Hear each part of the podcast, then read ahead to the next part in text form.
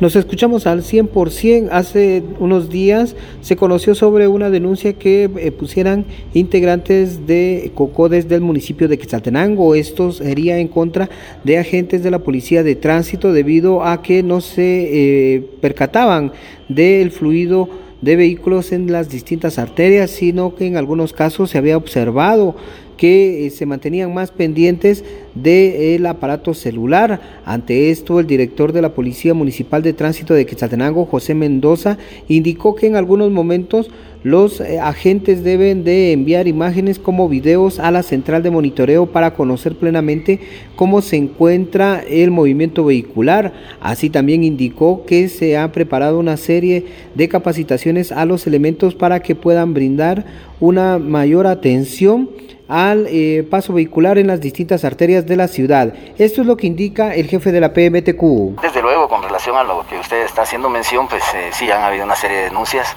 eh, la falta de responsabilidad, la falta de, de, cumplimiento a los deberes por algunos elementos.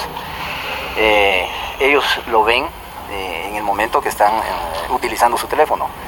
Hay momentos en que los elementos tienen que subir información de cómo está la situación, porque eso es lo que el requerimiento de la central de monitoreo, a manera de, saber cómo, cómo se mantienen las calles.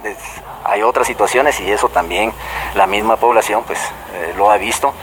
Eh, a veces hay cierta eh, reunión o que hay ciertos elementos en determinados lugares y atrás de ellos pues hay cierta complicación, pues esa es, otro, esa es otra situación que también se ha estado trabajando en las formaciones eh, que se hace durante la mañana y antes de, hacer ya el recorrido y distribuirlos. Se les han hecho una serie de recomendaciones, siempre hay que tener todo ese cuidado. Entonces eh, sí vamos a estar, ya está, se está programando la capacitación eh, para ellos y está reforzando toda esta situación. Un buen policía siempre tiene que estar atento de, su servicio, de sus funciones. Entonces, esto es parte del trabajo que se va a estar eh, realizando por medio de capacitaciones.